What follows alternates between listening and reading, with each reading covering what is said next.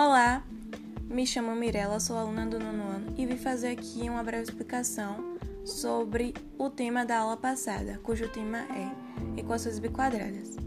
As equações biquadradas é uma equação escrita da seguinte forma geral: ax elevado a 4 mais bx elevado ao quadrado mais c igual a zero. Para resolver, encontremos as suas raízes. É preciso transformá-las em uma equação do segundo grau.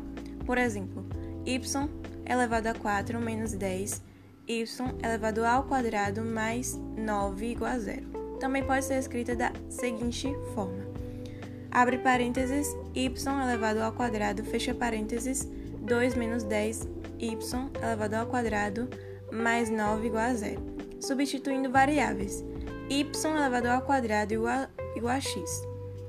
Isso significa que onde for y, y ao quadrado, iremos colocar x. Se notarmos bem, as equações biquadradas são muito semelhantes com as equações do segundo grau, e essa semelhança será essencial para que possamos solucionar uma equação biquadrada.